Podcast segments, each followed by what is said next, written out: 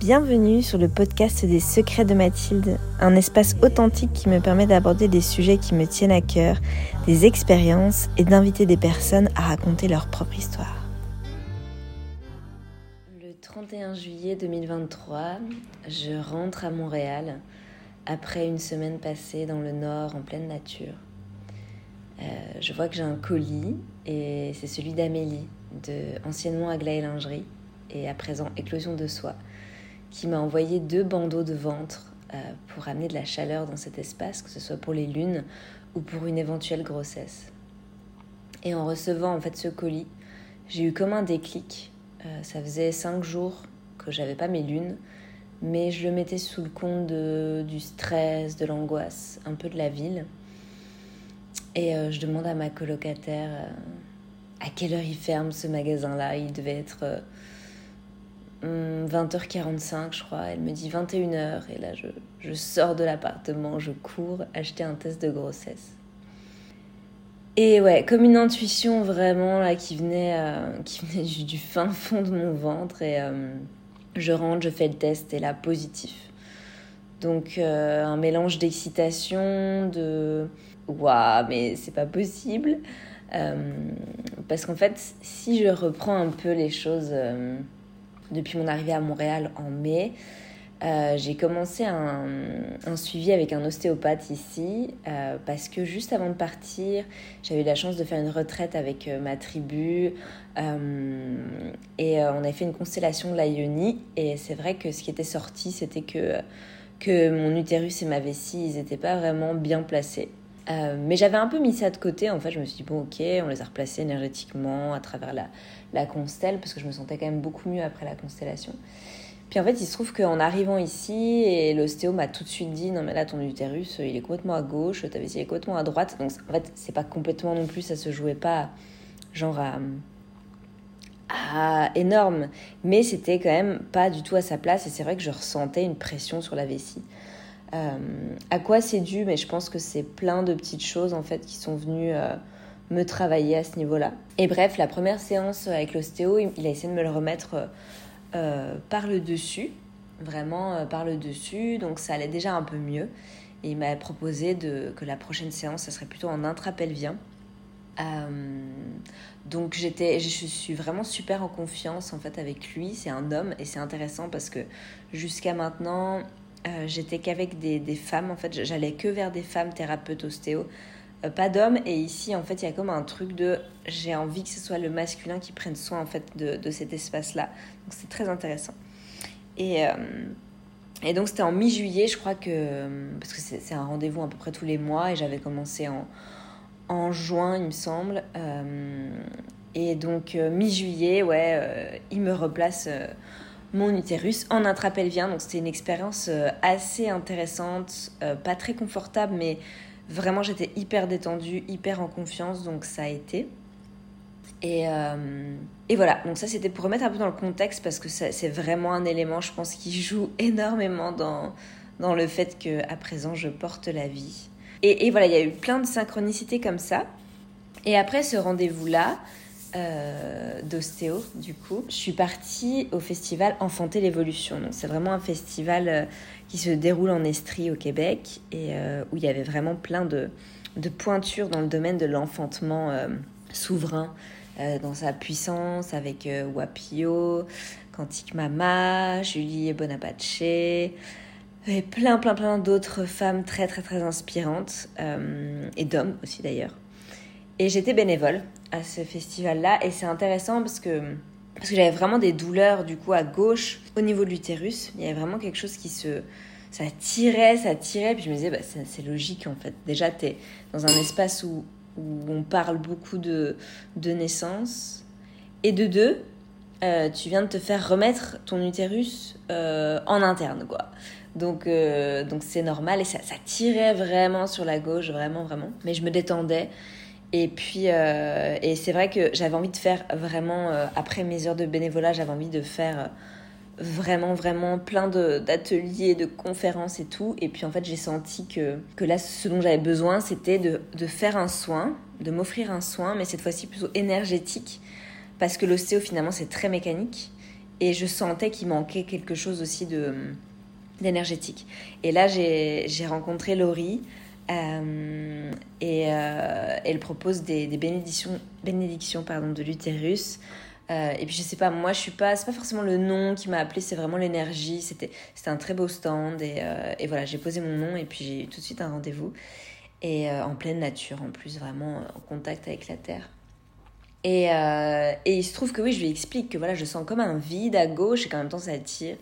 Et donc ça a été un soin vraiment très très très très très puissant. Elle m'a massé, je crois, avec de l'aquilée.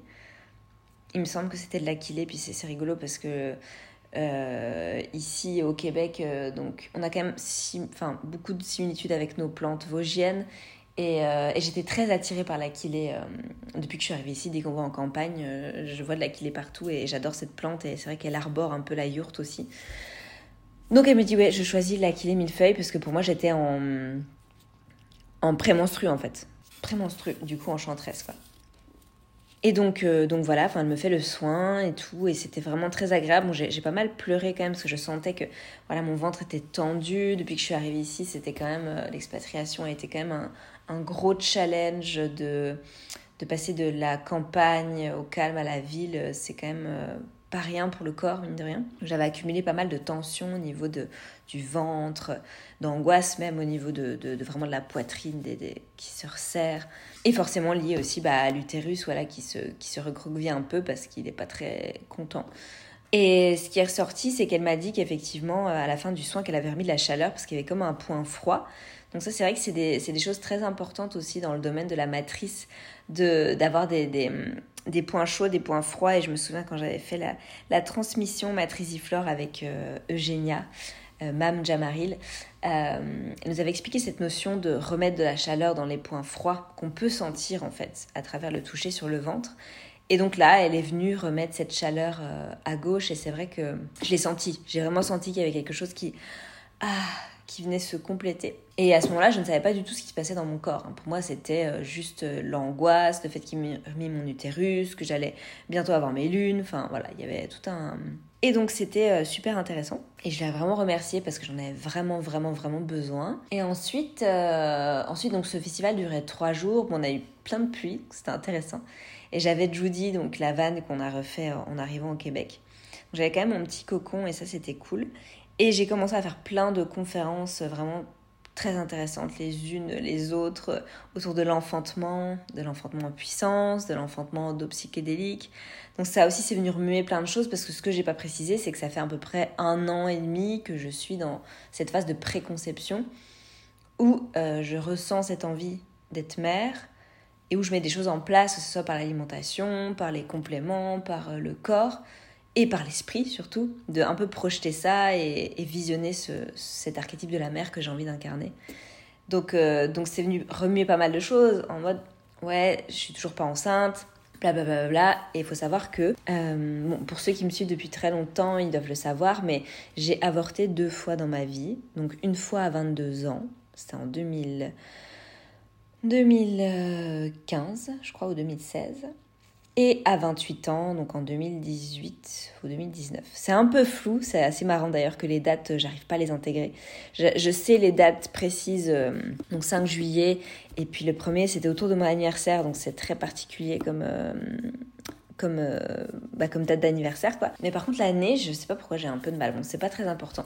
Mais en tout cas, tout ça forcément quand tu as envie de devenir mère et que tu le choisis pour vraiment, il y a tout un process qui se met en place euh, d'inconfort parce que du coup, tu penses à ça, tu penses à ces choix que tu as faits et tu te dis clairement que tu ne mériteras pas d'être mère, que euh, ton corps n'est plus fait pour ça. Et d'ailleurs, je pense que le fait que mon utérus soit mal placé, euh, ma vessie aussi, enfin que ça se soit déplacé finalement, parce que c'est assez marrant en cordonnier mal chaussée, je, je, travaille beaucoup cet espace, enfin travaille, non, j'aime pas ce mot, mais je mobilise beaucoup cet espace je le mets en mouvement, je prends soin quand même de cet espace. mais l'une n'était pas du tout douloureuse. Mais il y a quand même un décalage qui s'est fait au niveau euh, de la structure du physique. Donc c'est hyper intéressant de voir les traumas, comment ils peuvent euh, aussi modifier la structure, comme si pour moi mon utérus il se mettait un peu tristounet vers la, gauche comme ça. Donc, euh, mais l'avortement jouait. Et il y avait deux, deux, deux, cérémonies qui étaient proposées autour des enfants non nés. Donc des cérémonies vraiment pour laisser partir les âmes non nées. Et, euh, et, en fait, j'étais bénévole à ce moment-là. C'était mon créneau bénévole, donc j'étais à l'accueil. Et puis, euh, et puis bah, clairement, je ne pouvais pas finalement. Euh, et puis le deuxième, si, si, enfin, le, premier créneau, oui, je ne pouvais pas parce que c'était dans mes heures de bénévolat. Et le second créneau, c'était des places limitées et il n'y avait plus de place. Donc c'est assez rigolo parce que c'était le, jour J, non, la veille en fait de cette cérémonie, puisque c'est la cérémonie, c'était vraiment le dernier jour du festival.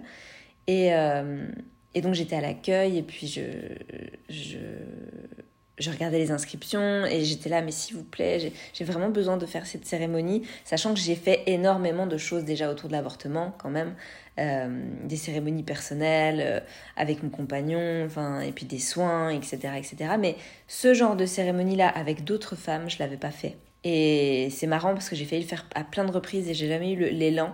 Et puis j'avais fait aussi avec, euh, avec Eugénia, Mme Jamari, j'avais commencé une, une transmission autour de, de ces cérémonies-là pour euh, de passage, quoi. Et bref, et donc là je, je nourrissais, j'étais là, mais s'il vous plaît, faites qu'il y ait un désistement, quelque chose, que je puisse participer en fait pour, pour vraiment repartir en, en laissant ça, quoi. Et euh, parce, que, parce que mine de rien, je pense que ça te suit toute ta vie et que t'as beau faire ce que tu veux, euh, même si c'était un choix conscient, un choix voulu, ça reste quand même quelque chose qui reste en mémoire. C'est vraiment puissant comme, euh, comme process en fait. Et moi je l'ai fait deux fois. Donc c'est intéressant aussi de voir ce qui se nettoie dans, dans ce processus-là. Bref, et euh, donc la fin de la conférence se termine et puis il y a deux femmes qui se dirigent vers moi et qui me disent euh, bah écoutez, je, finalement on va partir plus tôt, donc je voulais me désinscrire de la cérémonie de demain. Et euh, là j'ai comme eu un, saut de joie, genre j'ai presque fait un câlin en mode oh là là mais c'est fou parce que je, je demandais ça là depuis, euh, depuis une heure, là je j'étais là s'il vous plaît s'il vous plaît et puis toi tu me, libères une place et puis, une autre femme aussi qui arrive et qui voulait la faire et qui a plus de place et je dis bah voilà regarde on a deux places et du coup c'était hyper fluide et et j'étais vraiment, euh, mon cœur était rempli de joie parce que je sentais qu'il fallait que je fasse cette cérémonie. Donc le lendemain arrive, euh, donc la journée se passe. En plus c'était une belle dernière journée, donc ça c'était chouette. Et je ne travaillais pas, enfin je ne travaillais pas, j'étais pas bénévole euh, ce jour-là. Donc j'ai vraiment eu le temps de profiter des conférences, des ateliers, de bien manger, de marcher pieds nus dans la boue. Enfin c'était très très cool. Et la cérémonie était vraiment en fin d'après-midi dans un tipi. Euh, donc c'est marrant aussi parce qu'il faut savoir qu'à côté de la yourte, il y avait un tipi qu'on a démonté avant de partir, hein, mais il y avait un tipi et, et je m'en étais jamais servi de ce tipi, mais j'aime beaucoup cette énergie en fait de, de triangle. Euh, donc voilà, on était 12, je crois, en tout. Et, euh, et j'ai des frissons rien qu'à me reconnecter à ce moment-là parce que c'est pour moi, c'est des cérémonies qui, qui devraient être proposées vraiment tout le temps, partout. Parce que c'est des traumas quand même même si c'est pas des traumas conscients, parce que comme je dis, ça peut être des choix très conscients. Même moi, le, premier choix, par exemple le premier avortement, c'était vraiment un choix éclairé et, aucun regret finalement. Mais ça laisse quand même quelque chose de, traumatique. Donc euh, on était tout installé et puis ça a été une cérémonie vraiment où, on crée finalement notre giso qui est une, une statuette. Euh, je crois que c'est japonais comme, euh, comme, comme j'allais dire cérémonie, mais euh, enfin, c'est des petites statuettes euh, qui représentent finalement les fœtus et que l'on va créer tout en racontant notre récit d'avortement. Et puis ensuite, on, il va y avoir des chants. On travaille avec la l'armoise, la rose, le tabac. Euh, donc c'est vraiment un, super rituel et, et, je me rendais pas compte finalement que j'avais jamais créé en fait symboliquement ces petits êtres en fait finalement le premier, je dirais pas que c'était un fœtus, mais le deuxième, oui, clairement. Donc, euh, donc c'était intéressant aussi de voir comment je les ai, comment je les ai euh, modelés. Et puis, puis le fait d'entendre aussi les autres récits, ça, ça résonne, ça, ça apaise aussi, parce qu'il y a vraiment quelque chose de très jugeant quand même dans, dans ce choix d'avorter. Euh, c'est pas quelque chose d'inné, c'est toujours un peu tabou, ça s'en vient, il y a vraiment quelque chose qui se délie par rapport à ça. Mais pour moi, ça reste un trauma et qu'il est important vraiment de laisser place et de, de, parler, de pouvoir passer à autre chose finalement. Et donc, euh, bref, voilà, donc la cérémonie se passe remplie de gratitude vraiment. Et, euh, et je rentre à Montréal et puis, et puis après, je crois que je, je suis repartie en fait avec mon compagnon dans le nord. Et j'ai amené ces petits giseaux, ces deux petits fœtus finalement en terre cuite. Non, pas terre cuite, en argile tout simplement. Euh, je les parce que je trouvais ça, la côte nord, c'est vraiment une côte euh, qui me fait beaucoup penser à la Bretagne. Mais il y a vraiment quelque chose de très apaisant. Et j'avais vu en fait euh, un espace où j'avais déjà visualisé qu'ils iraient là parce que l'idée du giseau, c'est qu'en fait tu le mettes dehors et que, que tu, te, tu puisses te recueillir auprès d'eux, mais qui, se, qui, qui, en fait se délitent et, et fondent dans la nature pour vraiment retourner dans la terre. C'est vraiment le, ce concept-là, à travers la pluie, le vent, l'argile y fond, et ça retourne à la terre. Et, euh, et l'espace que qu'on a choisi, mais que j'ai quand même choisi, euh, que j'ai proposé à mon compagnon, c'était un genre, donc c'était au bord de l'eau, hein, vraiment, et ça faisait comme plein de pierres, et puis avec plein de petites, euh, plein de petites, pas, pas, flaques du coup, mais des, des, petits endroits qui faisaient comme des petits, des petits lacs, mais des micro-lacs, et, euh, et, qui repartait finalement dans la mer. Je sais pas trop imager, hein. on voit que les métaphores et moi, c'est pas, pas ça. Mais bref, et, et moi j'avais visualisé les poser sur la mousse et puis que du coup, bah, après, avec la pluie, ils se délitent dans l'eau et qui retournent vraiment à la mer. Je trouvais ça hyper beau symboliquement. Et je trouvais ça super important de le faire avec Mathieu, de pouvoir euh, vraiment leur parler euh, et puis les laisser définitivement partir pour laisser place justement à ça, parce qu'on était quand même dans ce processus de, parentalité, même si euh, c'était pas là là, que, on se laissait le temps, qu'il n'y avait pas de d'empressement, même si moi je sentais quand même qu'à chaque fois que j'avais mes lunes, c'était genre euh, déception, alors que pour ceux qui me suivent aussi savent que normalement je peins avec mon sang, je kiffe avoir mes lunes. C'est quelque chose de très. Et là, ça faisait quelques mois que en fait c'était plus un plaisir, c'était plus genre putain, fait chier, euh, j'ai encore mes lunes quoi. donc, euh, donc voilà, c'était la petite parenthèse. Et donc on a pu faire ce, beau rituel ensemble. Et, euh, et puis en fait, Mathieu travaille sur la côte nord, donc je savais que lui pouvait avoir accès à cet espace-là, pouvait aller se recueillir aussi là, et pouvait me prendre aussi accessoirement des photos euh, pour voir l'avancement aussi. Donc on a fait ça, puis on s'est dit vraiment, voilà, on, vous laisse euh, retourner à la terre euh, et nous, on, va accueillir le nouveau. on va laisser place pour notre futur enfant finalement. Et donc ça a été très très émouvant et puis, puis voilà, la vie, la vie a continué. Et, et c'est vrai que cette semaine-là, du coup, j'étais très très très irritable. Je, je mettais mes culottes de règles tous les jours. Euh, ça venait pas, j'étais euh, j'étais fatiguée, j'avais faim, j'arrêtais pas de manger. Mais pour moi, c'était vraiment mes lunes qui allaient arriver, vu que j'étais stressée, parce que la route aussi, on a fait... Le Montréal-Côte-Nord, c'est à peu près 10 heures de route, c'est énorme. Et en fait, je sais aussi que bah, pour moi, dans mon profil Vata, euh, en Ayurveda, enfin, c'est pas, pas, pas ce qu'il y a de mieux, le, tout ce qui est déplacement, voyage, etc. Et ça peut vite me, me décentrer et me désaligner de mon rythme, finalement. Donc il y avait tout ça et je me disais, waouh, c'est pas grave. Et on est resté, je dis d'une semaine, mais c'est pas vrai, on est resté euh, cinq jours. J'étais montée avec euh, la, la, la, compagne d'un collègue euh, à Mathieu. Bref, donc on est reparti et puis c'est rigolo, je lui parlais de ça, je lui disais, voilà, je suis vraiment désolée, j'ai été un peu irritable cette semaine-là, mais je sais pas, mes lunes, elles arrivent pas, ça m'énerve. Et c'est le soir là, en fait, quand on, donc on a pris la route le matin, et toute la journée aussi, ouais, j'étais dans la, enfin, sur la route, là, je, sentais que ça, ça tirait. Je me disais, c'est pas possible, elles vont arriver, elles arriver.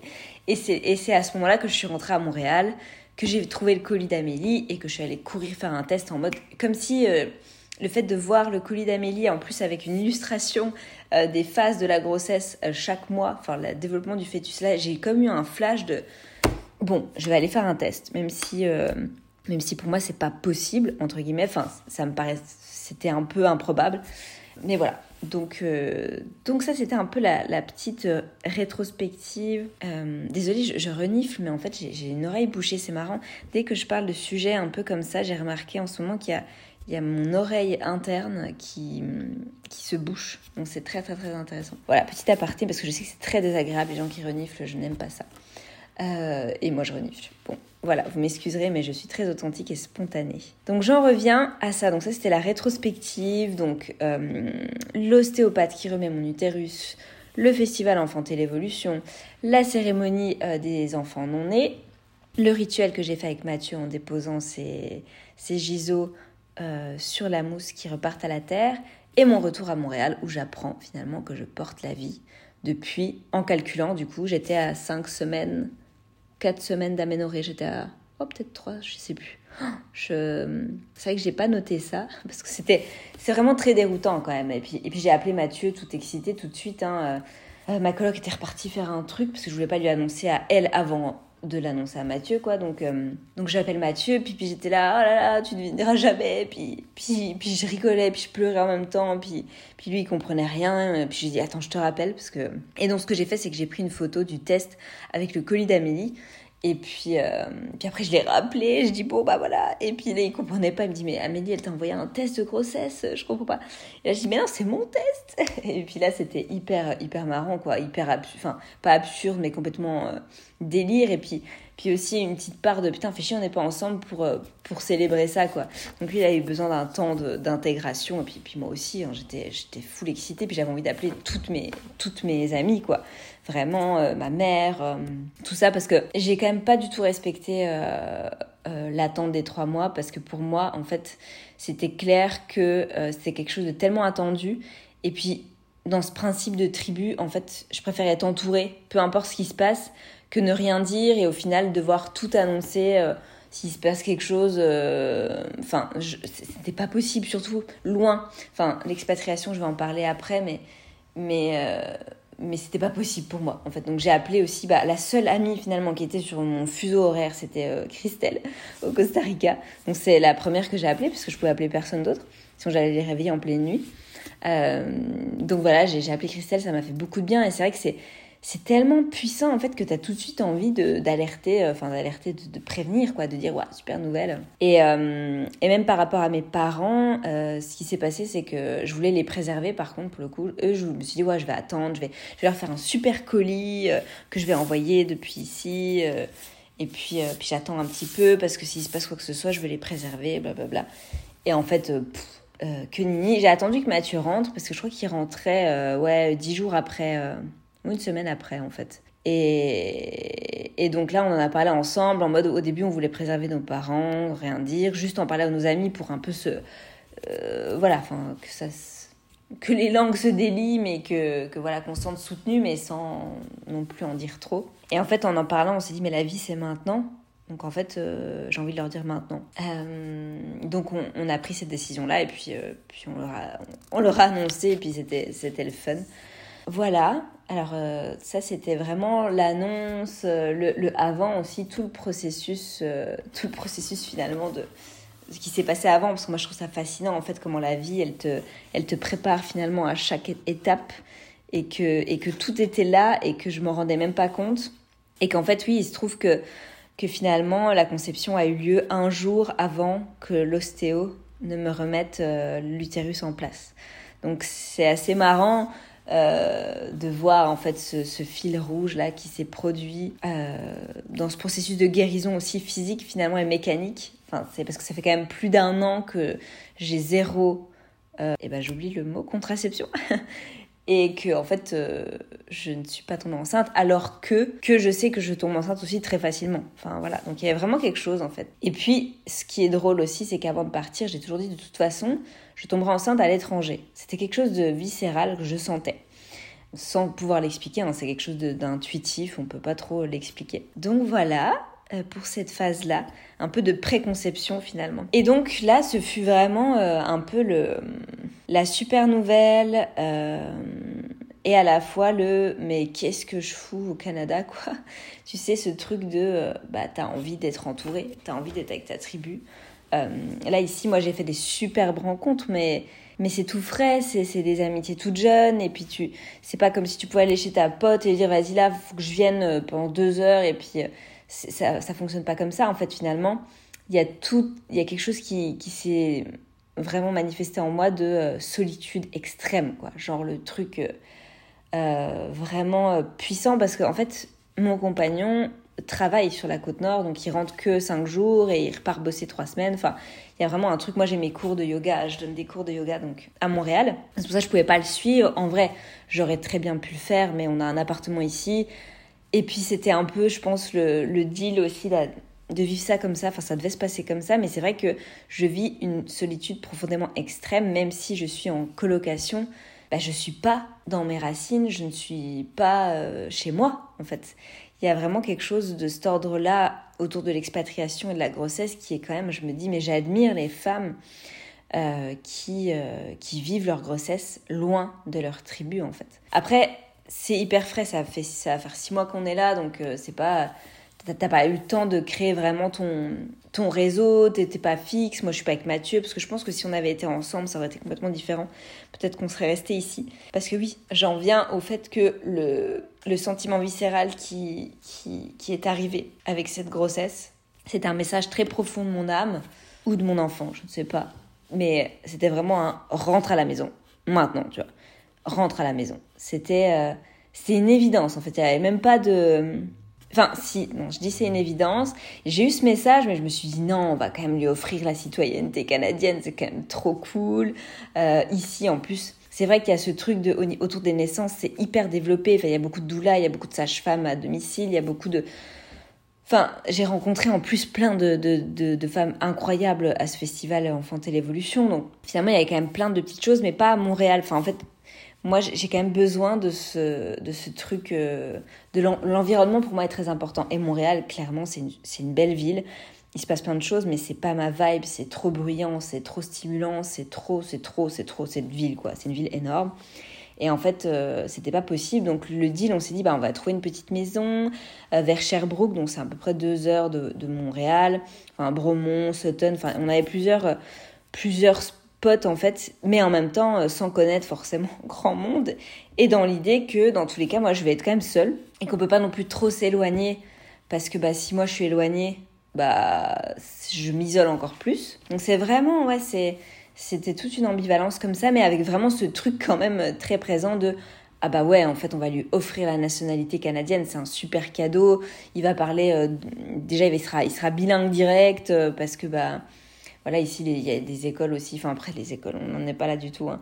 Mais bref, il y avait vraiment un truc très fluide dans ce souhait-là. Et en fait, ça a vite vrillé en, première intuition de non, mais là, faut rentrer à la maison.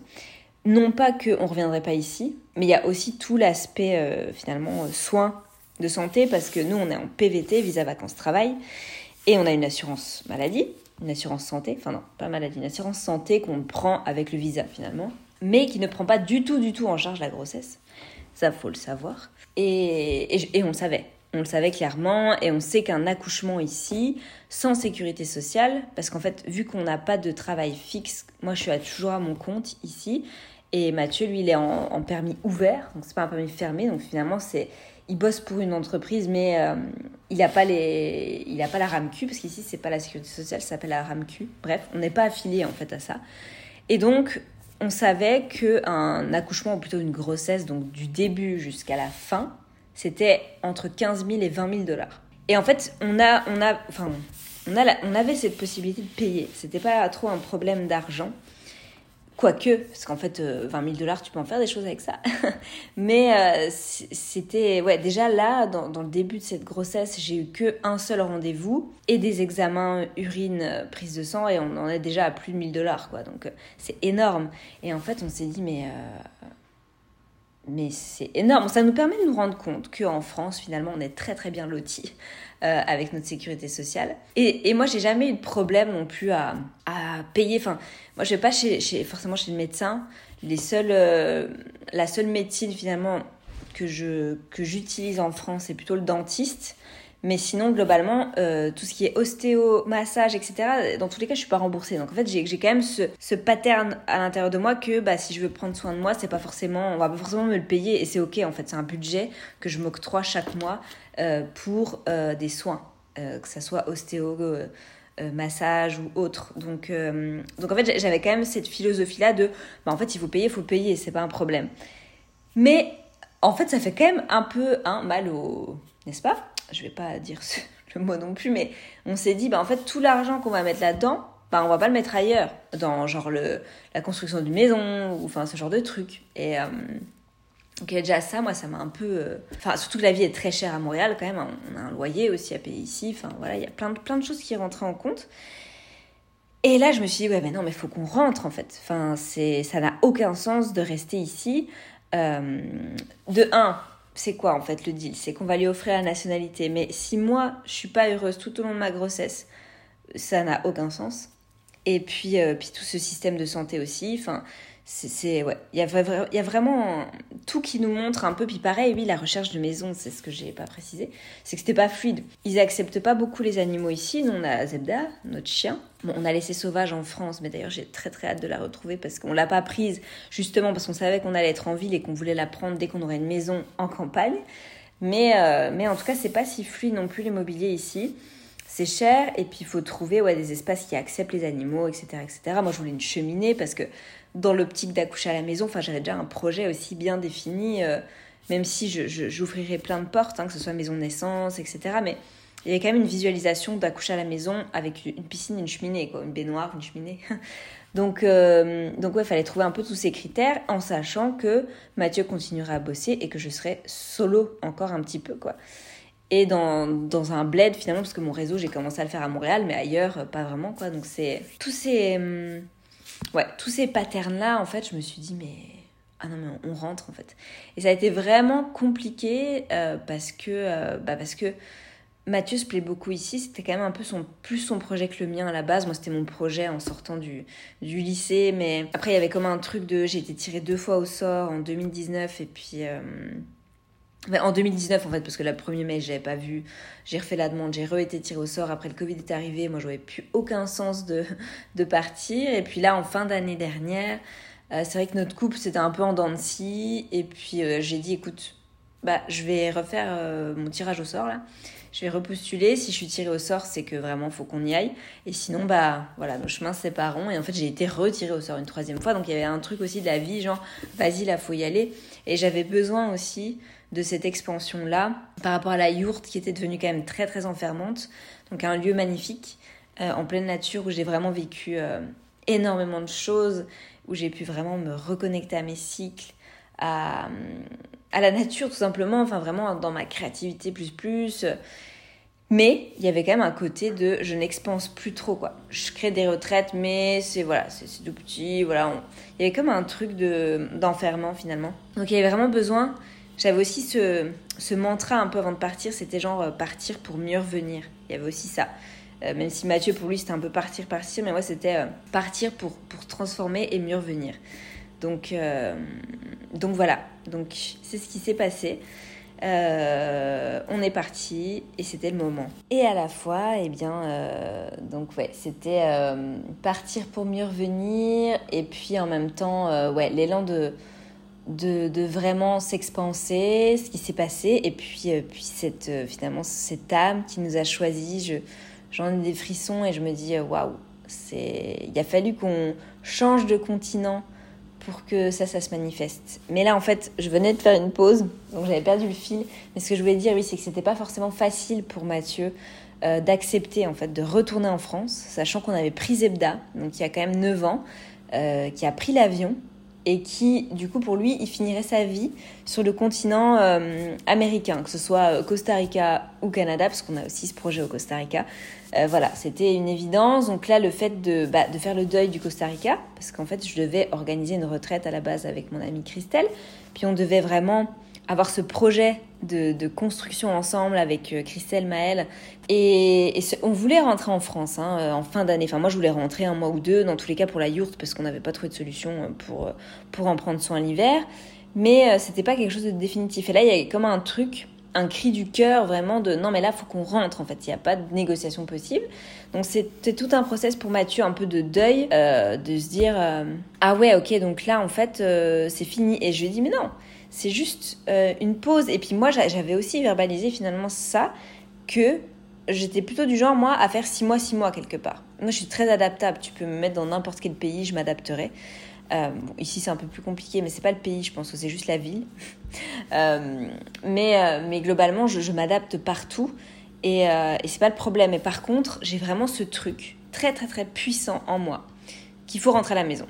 J'ai un, une connexion à ma terre natale qui est puissante, qui me dépasse et qui est aussi euh, légitime à travers mon histoire, je pense. Et puis, mais il y a vraiment ce truc de, il faut que je, je puisse rentrer à la maison en fait. Si, je peux pas partir trop longtemps de, de ma maison. Enfin, ça c'est un peu comme je le vois. Et ma maison, je, je mets la France, hein, parce que je pense que pareil, je pourrais très bien changer de région, c'est pas un problème, mais j'ai toujours besoin de rentrer à la maison. Parce que, ça j'en parlerai dans d'autres épisodes, mais l'expatriation c'est quand même quelque chose de, dans tous les cas, tu te sentiras jamais chez toi. Enfin, en tout cas, non, je dis ça pour moi, parce que je pense qu'il y en a que c'est le cas, il y en a qui trouvent même plus une terre euh, plus appropriée que la leur. Mais moi, dans mon cas, il y a un truc de, je suis pas chez moi, quoi je suis pas chez moi. Et moi, ça, ça me dérange parce que j'ai besoin de me sentir chez moi. Euh, donc voilà, en tout cas pour cette annonce de grossesse, et, ça me semblait tellement important en fait de, de créer finalement un podcast autour de ça parce que là, on est dans le premier épisode, j'amorce un peu les prémices de comment, comment j'en suis venue à savoir que j'étais enceinte. Mais là, j'aimerais aussi parler du premier trimestre et de tout ce qui se passe, que ce soit émotionnellement, physiquement, euh, et autour de l'expatriation aussi, de qu'est-ce qui se passe en fait. Euh, parce que j'ai pas trouvé euh, tant, tant de, de récits à, enfin, à ce sujet-là. Et comme d'habitude, j'aime parler de ce que je vis et j'aime parler de mon expérience, que ça puisse résonner avec la vôtre et qu'il y ait comme un sentiment de, de ouais, ok, je, je, je te file, je te comprends, quoi. Voilà, voilà. Donc je vais en terminer là pour cette, ce premier épisode en fait d'introduction de euh, je suis euh, une future maman à présent et, euh, et, je vous raconte un peu le récit de, de ce cheminement vers la maternité. en étant un peu déconstruit, hein, j'avoue que ce premier épisode est complètement brouillon où je parle un peu de tout et de rien, mais, mais j'ai envie vraiment d'être dans quelque chose de très naturel, comme si je te parlais là, là et qui n'avait pas besoin de, de trop structurer parce que j'ai aussi remarqué quelque chose chez moi, euh, mais que je sais depuis longtemps, hein, mais c'est vraiment cet aspect perfectionniste qui vient parfois avorter justement mes projets parce que euh, parce que c'est pas assez parfait donc je préfère pas le faire. Et là en fait je me dis non, ce qui est important c'est les mots et peu importe dans quelle forme ils prennent, même si c'est pas très structuré, c'est pas grave, t'as un message à faire passer il y a des femmes, des couples qui ont besoin d'entendre ces mots, même si c'est juste un mot, une phrase. Donc euh, fais-le et arrête. Prends juste euh, ton téléphone. T'as pas de micro, t'as que dalle, mais c'est pas un problème. Et, euh, et voilà. Merci en tout cas de m'avoir écouté. Et je vous dis à très vite pour le prochain épisode.